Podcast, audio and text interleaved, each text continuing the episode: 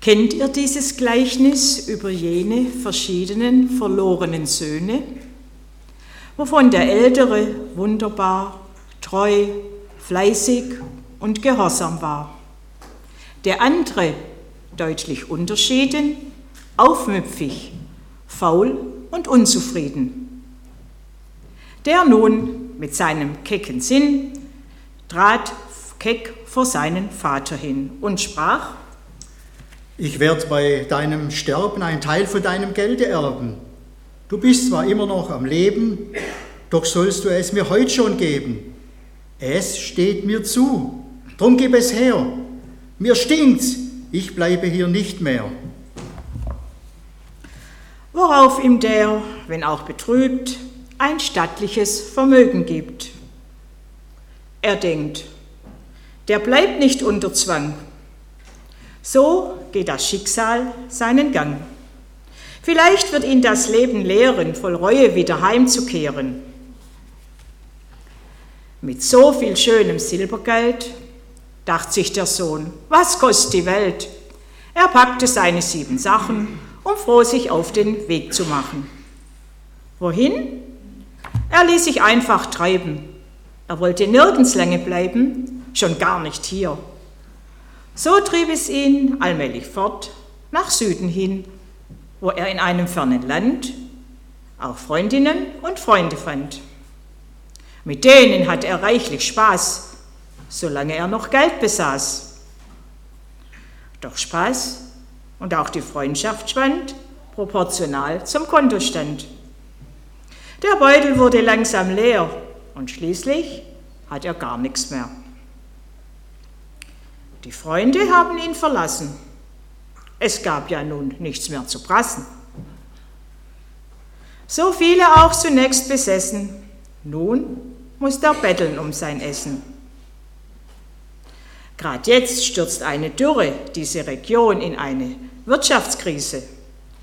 Und da ist, hm, das leuchtet jedem ein, besonders schwierig, arm zu sein. Er hungerte ganz fürchterlich. Ein reicher Mann erbarmte sich, einen Minijob ihm anzubieten. Er sollte ihm die Säue hüten. So sehen wir ihn zwischen Schweinen im Schlamme sitzend, leise weinen. Wie war er einst voll Lebenslust, jetzt nur voll Jammer, Leid und Frust. Vorbei sind Lachen, Feste, Spaß. Er sehnt sich nach dem Schweinefraß. Vor lauter Hunger, Bilgen, Schoten, doch die zu essen ist verboten. Er kann nichts in den Magen kriegen und Geld und Kraft und Stolz versiegen. Da fing er an, in sich zu gehen. Wie war es bei meinem Vater schön? Da gab es zwar manche Last zu tragen, doch immerhin mit vollem Magen. So manchem Knecht mit Tageslohn geht's besser da als mir, dem Sohn. Ich lag verkehrt, ich sehe es ein. Vielleicht wird Vater mir verzeihen und wird mich dann zu Hause weiter beschäftigen als Fronarbeiter. Als er nach langer Wanderschaft zerlumpt, am Ende seiner Kraft, dem heimatlichen Hof kam nah, der Vater ihn von weitem sah. Er lief voll Freude zu ihm hin und drückte ihn an sich, küsste ihn und nahm ihn auf mit offenen Armen, voll Vaterliebe und Erbarmen. Der Heimgekehrte, so umschlungen, der stammelte Entschuldigungen. Ich, ich, ich habe gesündigt, ich sehe es ein ich bin nicht wert, dein Sohn zu sein. Der Vater schleppte ihn ins Haus und rief ein großes Feiern aus. Er ließ sofort das Mastkalb schlachten, was seine Knechte auch gleich machten. Hat seine Lumpen dünn verdreckt gleich in den Küchenherd gesteckt. Gewaschen stand der Sohn bald da in einer edlen Tunika und mit Sandalen an den Füßen, als müsste er für gar nichts büßen. Die Liebe noch viel weiter ging, er gab ihm den Familienring. erwies ihm so die Sohnesehre, als wenn rein nichts gewesen wäre. Inzwischen war der Mastkalbbraten schön knusprig, braun und gut geraten. Es floss der Wein, es klangen wieder die alten Volks- und Wanderlieder. Die Tenne war voll Kerzenglanz, voll Bratenduft und Bauerntanz. Der ältere Sohn war nicht anwesend. Er hatte, fleißig Fallobst lesend, weit weg vom Hof den Tag verbracht. Jetzt kommt er heim es ist bald Nacht. Da hört er ungewohnte Klänge, Gelächter, Jubeln und Gesänge. Auch liegt ein zarter Bratenduft, als er hereinkommt, in der Luft. Da fragt er einen alten Knecht, der grad vorbeikommt. Hör ich recht? Da singen Sie. Was soll denn das? Wird da gefeiert? Aber was? Der Knecht erklärt ihm, was geschah. Sein Bruder sei nun wieder da. Der Vater freue sich so sehr der unverhofften Wiederkehr. Dann hat der Knecht ihn stehen lassen, um ja vom Fest nichts zu verpassen. Der Sohn ist wie vorn Kopf geschlagen, der Ärger schlägt ihm auf den Magen und auf der Leber läuft ne Laus. Da kommt sein Vater zu ihm raus. Mein lieber Sohn, da bist du ja. Dein Bruder ist nun wieder da. Trotz seiner Schuld ist er mir teuer. Das ist der Grund für diese Feier. Komm, freu dich mit ihm und mir. Dem Kerl gabst du ein Fest. Wofür? Dafür, dass er dein Geld genommen und in der Welt herumgekommen, dass er uns hier im Stich gelassen das Geld mit Huren und mit Brassen in seinem Leichtsinn durchgebracht? Was habe ich nur verkehrt gemacht, dass du mich nie ein frohes Fest mit meinen Freunden feiern lässt? War's falsch, dir fleißig wie die Bienen in Treue jahrelang zu dienen?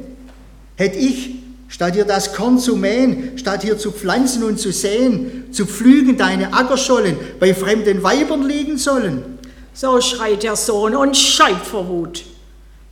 Vater sagt, nein, es war gut, dass du gewirkt mit Fleiß und Treue seit Jahren, Tag für Tag aufs Neue.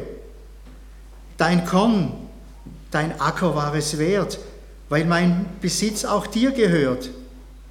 Hast du dein Werk zu Hause betreut, bereut? Die Zeit, wie aller Menschen Zeit, war sicherlich voll Wohl und Wehe. Doch du warst stets in meiner Nähe. Du hattest besser es als er. Drum komm und ärger dich nicht mehr. Im Gegenteil, du sollst dich freuen. Dein Bruder sah den Irrweg ein, und wer das tut, der kann gesunden.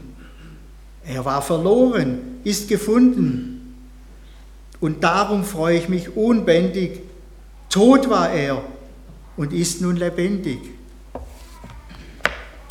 was man aus der Geschichte lernt. Tod ist, wer sich von Gott entfernt. Doch wer von Unglaub und von Sünden sich abkehrt, kann nach Hause finden. Gott nimmt ihn mit Erbarmen an. Wer meint, er hätte stets recht getan und Umkehr, die erübrigt sich. Ein solcher Mensch hat weder sich noch Gottes Wesen je verstanden, noch andere, die zum Vater fanden.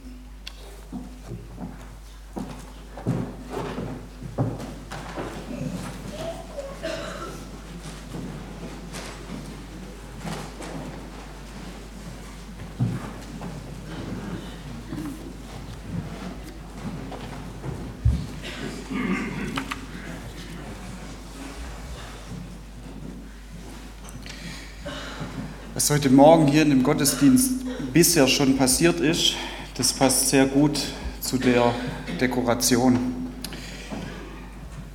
Es sind unterschiedliche Blumen. Und heute Morgen waren hier vorne auch unterschiedliche Blumen da und haben sich unterschiedlich eingebracht, haben was mitgeteilt von ihrem Glauben. Und das ist eine Sache, wie ich sehe, in den letzten zwei Jahren, wie sich das entwickelt hat bei uns in der Gemeinde und ich werde das weiter fördern. Ich bin dankbar dafür für jeden, der sich so einbringt hier in der Gemeinde mit seiner Art, der einfach ähm, was erzählt von seinem Glauben, der einfach dazu beiträgt, dass ich von diesem Glauben was höre. Und für der eine ist es eben die Musik, die Lieder. Ich muss sagen, die waren mir heute Morgen nicht so bekannt. Dann habe ich gesagt, dann höre ich einfach zu und genieße es auf die Art und Weise.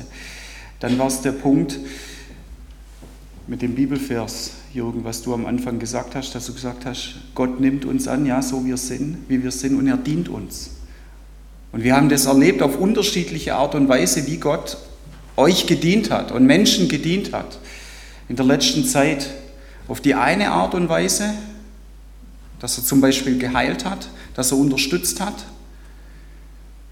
auf die andere Art und Weise, wo er eben nicht geheilt hat und wo er trotzdem sagt, ich halte an ihm fest, ich kapier's nicht, aber ich weiß nur wie Petrus, ich gehe nicht anders wohin. Ich habe das geglaubt und ich habe es erkannt, du bist der Heilige Gottes.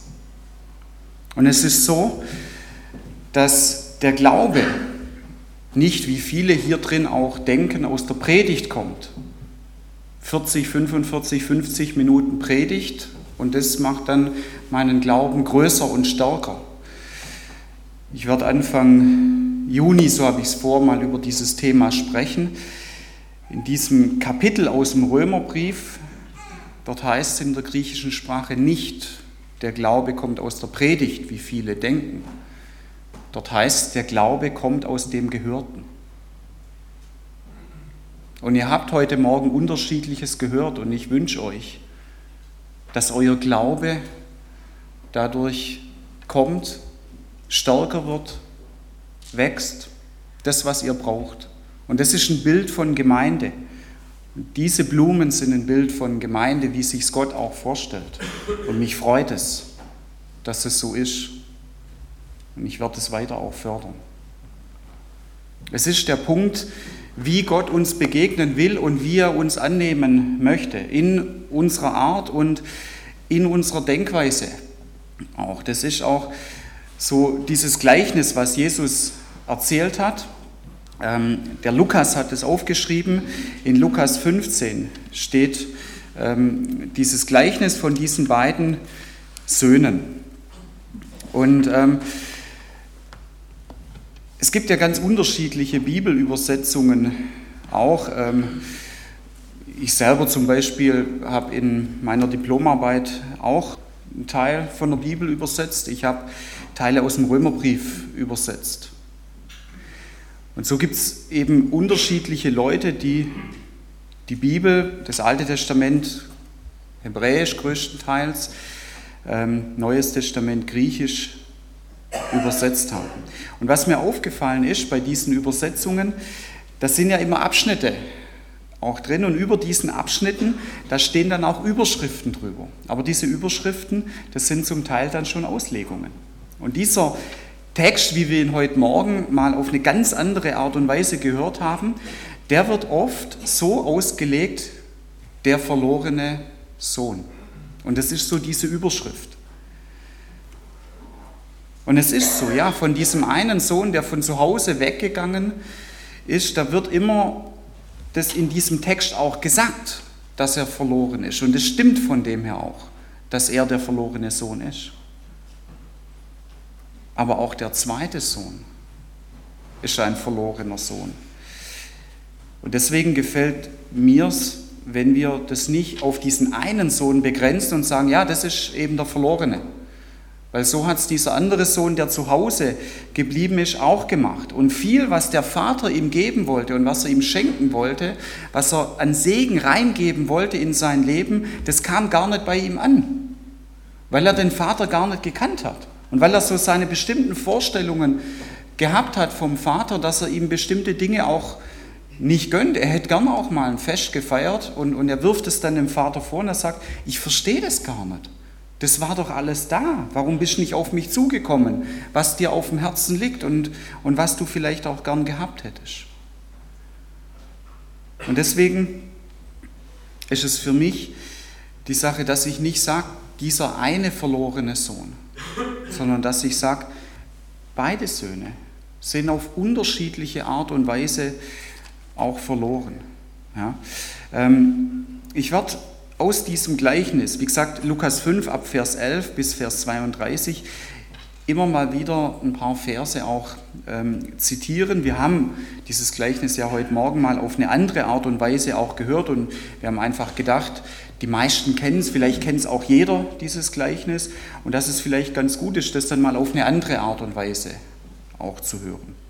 Ich werde immer wieder mal Verse auch trotzdem draus ähm, zitieren und dann, heute habe ich äh, mich für die gute Nachricht-Übersetzung ähm, entschieden. Und dieser zweite Sohn, der zu Hause geblieben ist, der Vater, das sagt hier zum Schluss zu ihm, mein Sohn, du bist immer bei mir und dir gehört alles, was ich habe. Ja, wir konnten doch gar nicht anders als feiern und uns freuen, denn dein Bruder war tot. Und jetzt ist er wieder am Leben. Er war verloren und jetzt ist er wiedergefunden. Und dann hört es auf und wir wissen nicht, wie es weitergegangen ist. Ob dieser andere Sohn gesagt hat, ja, das ist so und ähm, ja, ich habe da falsch gedacht und ich gehe jetzt rein. Und ich entschuldige mich vielleicht auch bei meinem Bruder, dass ich so über ihn gedacht habe, weil ich bin froh, dass er wieder da ist. Wir wissen es nicht, ob er so gemacht hat oder ob er gesagt hat, nee, ich gehe jetzt nicht mit rein.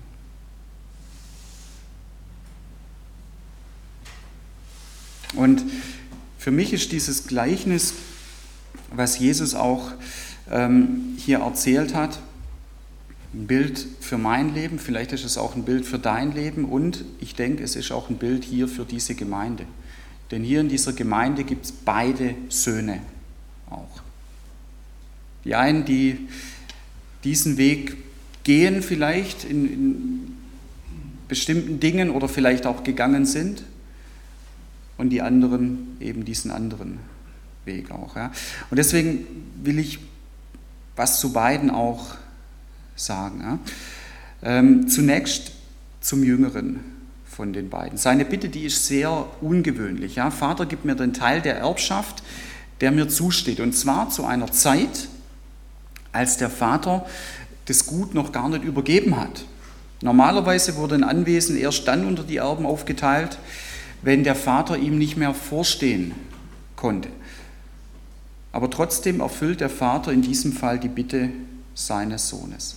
Und ein Gedanke, den ich dazu hatte von dem Jüngeren war, hey, mir ist hier zu eng daheim. Ich muss mal raus. Ich muss mal frei sein. Ich muss das Leben auf eine eigene Art und Weise entdecken. Und das kann doch hier nicht alles sein. Und dafür brauche ich Geld und bitte deswegen gib mir das Geld. Und dann macht er sich auch auf. Und wahrscheinlich hat er die Zeit auch genossen. Mit was auch immer. Er hat sein Geld ausgegeben, er hat es verprasst, verjubelt, in Saus und Braus gelebt.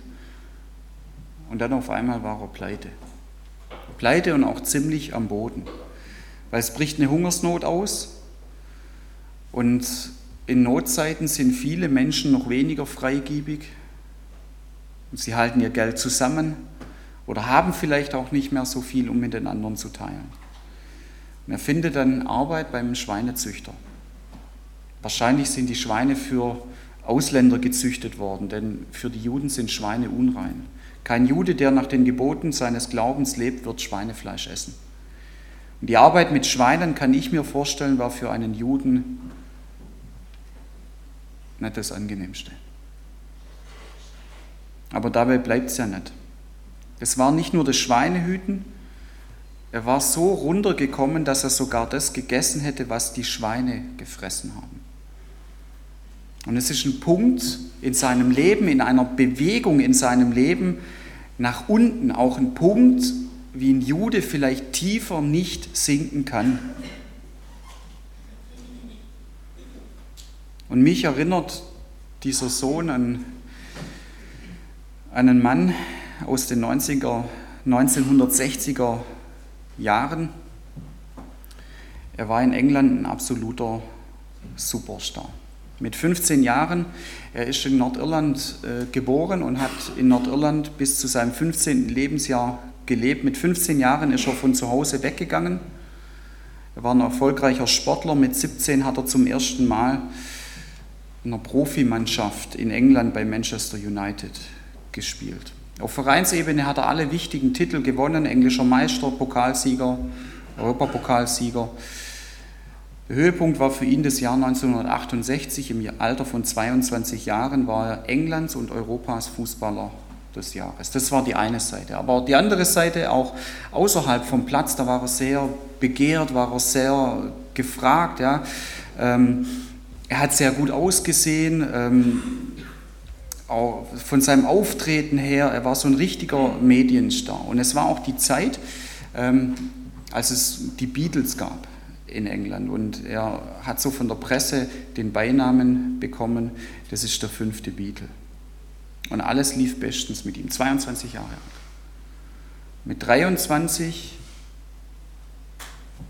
begann sein Abstieg. Bei diesem jungen Sohn, ja, denke ich, da ist auch alles bestens gelaufen bis zu einem Punkt. Und dann ging es in eine andere Richtung. Er hat Probleme gehabt mit dem Alkohol.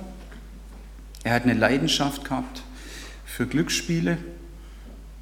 Und er hat keine feste Beziehung gehabt. Er hat immer unterschiedlichste Beziehungen zu Frauen gehabt. Drei Jahre später, 26 war er alt, ist er aus der Mannschaft rausgeworfen worden. Und es ging weiter mit diesem Abstieg bei ihm. Sportlich von 1974 bis 1984, also in zehn Jahren, hat er bei 17 verschiedenen Vereinen gespielt. Muss man sich mal vorstellen. 17 Umzüge in zehn Jahren. 17 Mal sich auf was Neues einzulassen, wieder nicht Fuß zu fassen, wieder nicht zurechtzukommen. Ja, diese Unruhe, dieses Hin und Her, was es in seinem Leben auch gab. Also es war sportlich, auch privat. Die Alkoholprobleme hat er nicht in den Griff bekommen. Mit den Glücksspielen auch erst irgendwann so gewesen, dass er praktisch kein Geld mehr hatte und auch was Beziehungen anging, da war nie eine Konstanz drin und ich denke von dem her auch nie ein Halt war da drin. Er ist mit 59 Jahren gestorben an einer Niereninfektion. Diese ist entstanden durch Nebenwirkungen von Medikamenten, ähm, weil sein Leber ist kaputt gegangen und er hat eine neue Leber bekommen, musste da eben dann Medikamente entsprechend nehmen und er ist an einer Niereninfektion gestorben. Weiß nicht, ob ihn jemand kennt. George Best hieß der Mann. Und so in der Art kommt mir das bei dem jüngeren Sohn auch vor. Früh von zu Hause weg, frei sein, Dinge im Leben auf sich wirken lassen, Dinge mitnehmen, kennenlernen, aber dann leider eine ziemliche Bruchlandung auch. Und das ist die Frage. Kann das sein, dass du gerade auch an so einem Punkt bist? Aufsteigend oder vielleicht auch absteigend oder auch schon eine Bruchlandung hingelegt hast. Das kann auch sein als Christ, dass du eine Bruchlandung hinlegst.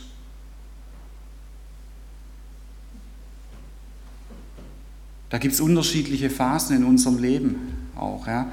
Da, da kommen Dinge, wir haben es heute Morgen auch gehört, in unser Leben hinein, die uns zu schaffen machen, die wie eine Bruchlandung auch sind. Dann gehen sie vielleicht schnell wieder raus. Dann gehen sie vielleicht weniger schnell raus. Dann gehen sie vielleicht gar nicht schnell raus. Und es ist wie eine Bruchlandung, dass man denkt, ich habe es mir irgendwie anders vorgestellt. Und jetzt bin ich aufgeknallt auf den Boden. Der jüngere Sohn ist nicht, wie, wie der George Best, daran gestorben, der hat dann den Absprung geschafft. Er hat an seinen Vater gedacht und er hat gesagt, hey, ich gehe einfach wieder nach Hause. Und schon vor dieser Begegnung hat er sich überlegt, was soll ich denn sagen? Und dann, als er zu Hause ankommt, dann sagt der Vater, ich bin vor Gott und vor dir schuldig geworden, ich bin es nicht mehr wert, dein Sohn zu sein. Also jetzt nicht so diese Sache, hey, hallo, ich bin wieder da, komm, Schwamm drüber, fangen wir nochmal von vorne an, sondern das war nicht richtig, was ich gemacht habe und wie ich dich auch behandelt habe, war nicht richtig. Tut mir leid, vergib mir das Erbe, ja, zu einem so ungewöhnlich frühen Zeitpunkt zu fördern und es zu verprassen. Und es ist so, als er sich auf diesen Weg nach Hause auch macht,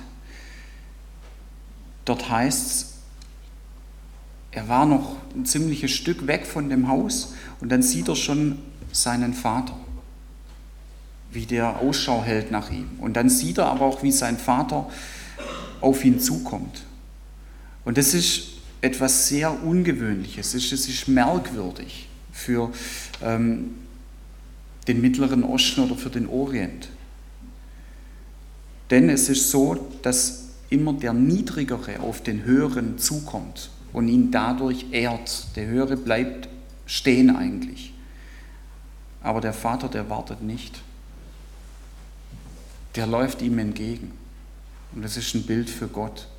Er ist der Höhere, ja. Aber der läuft dir entgegen. Er läuft dir auch entgegen und er will dich so annehmen, wenn du dich gerade in so einer Situation auch befindest. Und er ist froh, dass sein Vater lebt und er ist froh, dass sein, äh, er, ist, er ist froh, dass sein Sohn lebt und er ist froh, dass er nach Hause kommt. Er umarmt ihn, er küsst ihn. Und diese Szene ist ein Bild für Gottes Herz allen Menschen gegenüber. Diese Szene ist ein Bild für Gottes Herz dir gegenüber. Und Gott nimmt dich genau auf diese Art und Weise an, so wie du bist. Gut gekleidet, weniger gut gekleidet, sauber, dreckig, müde, nicht müde, erfolglos, erfolgreich, mutlos, angesehen, unscheinbar. Oder sei es zum ersten Mal oder sei es wieder mal. Du bist wieder da und du warst und bist mein Sohn, sagt er. Schön, dass du wieder da bist. Und sofort wird ein großes Fest vorbereitet. Aber der Erstgeborene, der Ältere, der will davon nichts wissen. Als er von dem Fest erfährt, ist er stinksauer und er ist zornig. Denn er hätte erwartet, dass der Vater sagen würde, hey du, du bist nicht mehr mein Sohn. Er schneidet auf seinen Bruder. Der Vater kommt und bittet ihn doch mitzukommen, ja, reinzukommen, mitzufeiern. Aber er hat kein Interesse daran.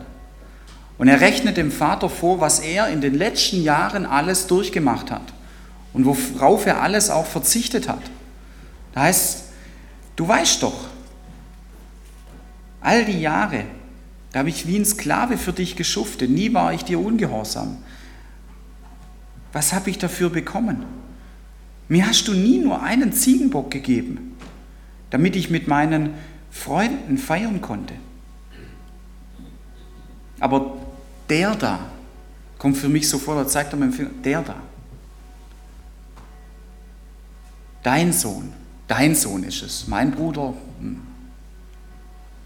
der hat dein Geld mit Huren durchgebracht und jetzt kommt er nach Hause und da schlachtest du gleich das Mastkalb für ihn.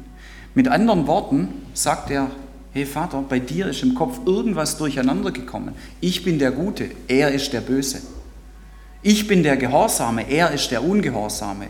Ich bin der Heilige, das ist der Unheilige. Ich bin der Rechtgläubige und der, das ist doch der Ungläubige. Das kenne ich auch, diese Worte. Und wisst ihr, was mich sehr traurig macht? Die Worte kenne ich aus der Stadt, dass sie das über unsere Gemeinde sagen.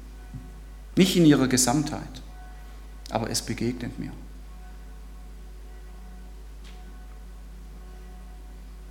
Und in dem Zorn und in diese Verstrickungen seiner Gedanken ist diesem Sohn eine Sache nicht bewusst. Genau das, was er hier über seinen Bruder sagt, praktiziert er von seiner Art genau gleich. Wenn er so diese Haltung hat, er ist der Böse, der Ungehorsame, der Unheilige, der Ungläubige, er macht es genau gleich. Er ist zornig. Ja? Und über den Zorn heißt in Sprüche 27, Vers 4, Zorn ist grausam. Und Wut ist wie überschäumendes Wasser. Und noch unerträglicher ist die Eifersucht. Und was daraus entsteht, was daraus geboren wird,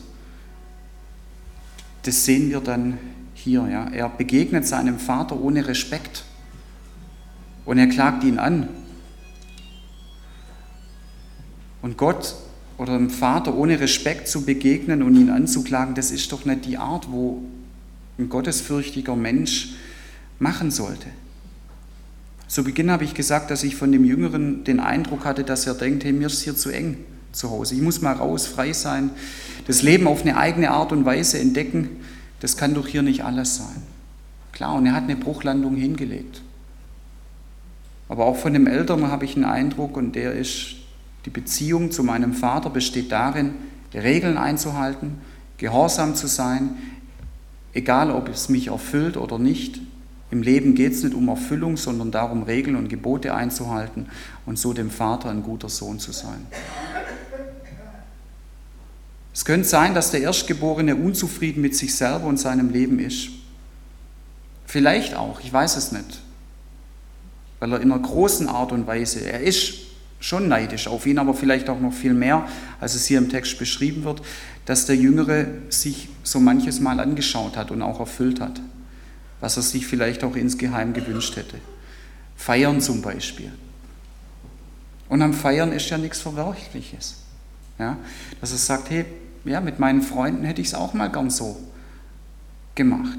Eine gute Zeit mit meinen Freunden zu haben. Mir hast du nie einen Ziegenbock gegeben, damit ich mit meinen Freunden feiern konnte. Und ich denke, bei beiden Söhnen ist es so, sie kennen ihren Vater gar nicht. Aber sie haben die Möglichkeit, ihn mehr kennenzulernen, weil Gott nimmt sie jeden auf die Art und Weise an, wie er sie braucht. Diesen Vater, der hier in dem Gleichnis ein Bild für Gott darstellt. Der Jüngere denkt, dass der Vater keine Liebe mehr für ihn hat und ihn nicht mehr als seinen Sohn akzeptiert. Und der Ältere denkt, dass die Beziehung zu seinem Vater nur daraus besteht, gehorsam zu sein, zu zeigen, was er für ein guter Sohn auch ist. Und beide liegen falsch. Die Liebe des Vaters und seine offenen Arme sind da, wenn wir zu ihm kommen. So nimmt er uns an. Die Beziehung zum Vater soll nicht davon gekennzeichnet sein, eine Strichliste zu machen, wie gut man selber ist im Vergleich zu jemand anders oder dadurch auch mehr Anspruch hat auf seinen Segen. Und mit solchen Vorstellungen, die uns eigentlich das Leben, was Jesus in uns hineingeben möchte und in unserem Leben entfalten möchte, wegnimmt, diese Vorstellungen, da möchte uns Gott annehmen. Also dadurch, dass der Ältere diese Einstellung hat und immer nur denkt, das mache ich, das mache ich, das mache ich und er rechnet es ihm vor, da verbaut er sich selbst, dass die Liebe des Vaters bei ihm ankommt, weil er ihm die Dinge auch nicht sagt, die er auf dem Herzen hat. Und dann eben dieser Vorwurf, hey, mir hast du es nie gegeben. Ich hätte es auch mal gern gemacht, ein Fest zu feiern mit meinen Freunden. Ich hätte es doch wohl am meisten verdient, oder findest du das nicht? Und der Vater sagt dann, hey, du bist doch die ganze Zeit da, warum bist du nicht auf mich zugekommen? Ist doch selbstverständlich. Dir gehört doch alles, was ich habe und wenn du das willst mit deinen Freunden, na jawohl. Alle Reichtümer des Vaters gehören ihm, aber der Zugang dazu war ihm nie verwehrt. Er selber hat ihn sich verbaut, weil er gefangen war von seinen falschen Vorstellungen von einer guten Beziehung zu seinem Vater. Und der Vater sagt ja auch, die Dinge, die du machst, und die du gemacht hast, die, die waren auch gut und das war super. Aber du, du bist an einem Punkt, der ist nicht gut. Und du hast mich eigentlich nicht ganz verstanden. Das eine, was du gemacht hast, super. Aber du bist da stehen geblieben. Die Beziehung zu mir ist weit mehr. Und so ist für mich auch die Frage, vielleicht auch für dich, in welchem der beiden Söhne entdeckst du dich wieder? Der Junge, der sich freischaufelt und vielleicht doch ahnt, dass es beim Vater, bei Gott ein erfüllendes, von Liebe geprägtes Leben gibt. Oder der Ältere, der beim Vater bei Gott ist, den der Glaube aber vielleicht anödet, wo er sagt, es ist langweilig, weil dein Glaube nur daraus besteht, Regeln zu beachten, Gesetze zu befolgen, aber das Grundsätzliche in deinem Leben gar nicht entdeckt hast und erfährst. Die Liebe Gottes. Das Christentum macht hier einen Unterschied zu allen anderen Religionen. Im Christentum kannst du dir die Liebe Gottes nicht verdienen. Du kannst sie dir nur schenken lassen. Johannes, der bringt es auf den Punkt. Johannes 1, äh, 1. Johannes, viertes Kapitel. Ähm, Dadurch ist Gottes Liebe unter uns offenbar geworden, dass er seinen einzigen Sohn in die Welt sandte.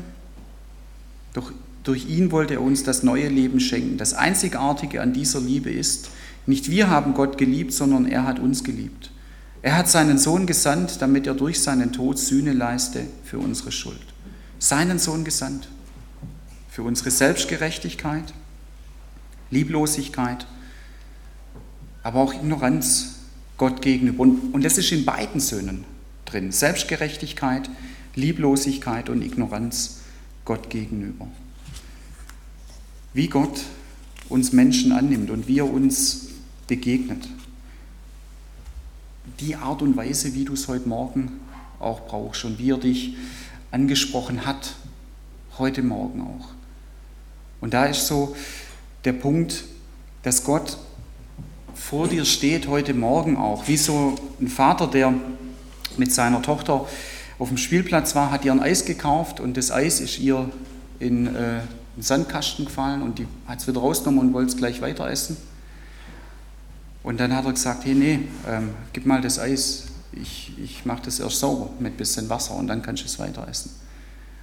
Und äh, wo sie da schon ein bisschen was auch drin gehabt hat, ja, hat er ihr auch den Mund ausgewaschen. Und so macht es Gott bei uns auch. Er sagt, hey, spuck den Dreck aus. Ich habe was Besseres für dich. Und er will uns reinigen von unserem Schmutz, von Gottlosigkeit, Unsittlichkeit, Unehrlichkeit, von Vorurteilen, von Bitterkeit, von Habsucht, Vorstellungen vom Leben, die uns schaden, falschen Vorstellungen von Gott. Und er sagt, hey, ich habe was Besseres für dich. Und es hört sich eventuell gar nicht so an, weil es ins Eingemachte geht. Und manchmal entscheidet man sich auch für den Dreck und gegen das Eis und sagt, ja, hey, ich kann Dreck essen, wann ich will. Aber er bleibt dran und er steht da und er kennt dich und er hält Ausschau nach dir und er geht auf dich zu, wie er auf beide Söhne zugegangen ist. Er will unseren Glauben, er will unser Vertrauen. Jesus sagt, bei mir werdet ihr Ruhe finden für eure Seher. Amen. Ich spreche mit uns im Gebet.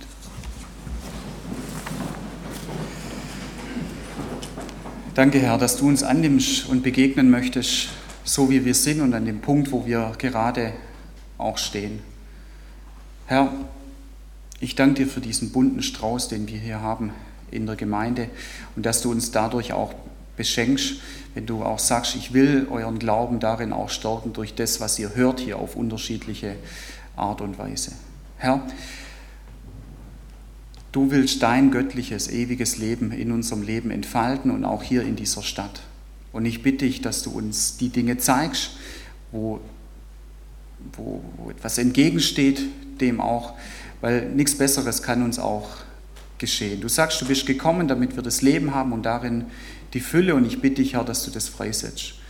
Und du bist gekommen ähm, und hast uns zu, zu uns gesagt, du willst unsere Seele befrieden, du willst uns Ruhe auch geben. Und darum bitte ich dich, Herr, um deinen Frieden. Amen.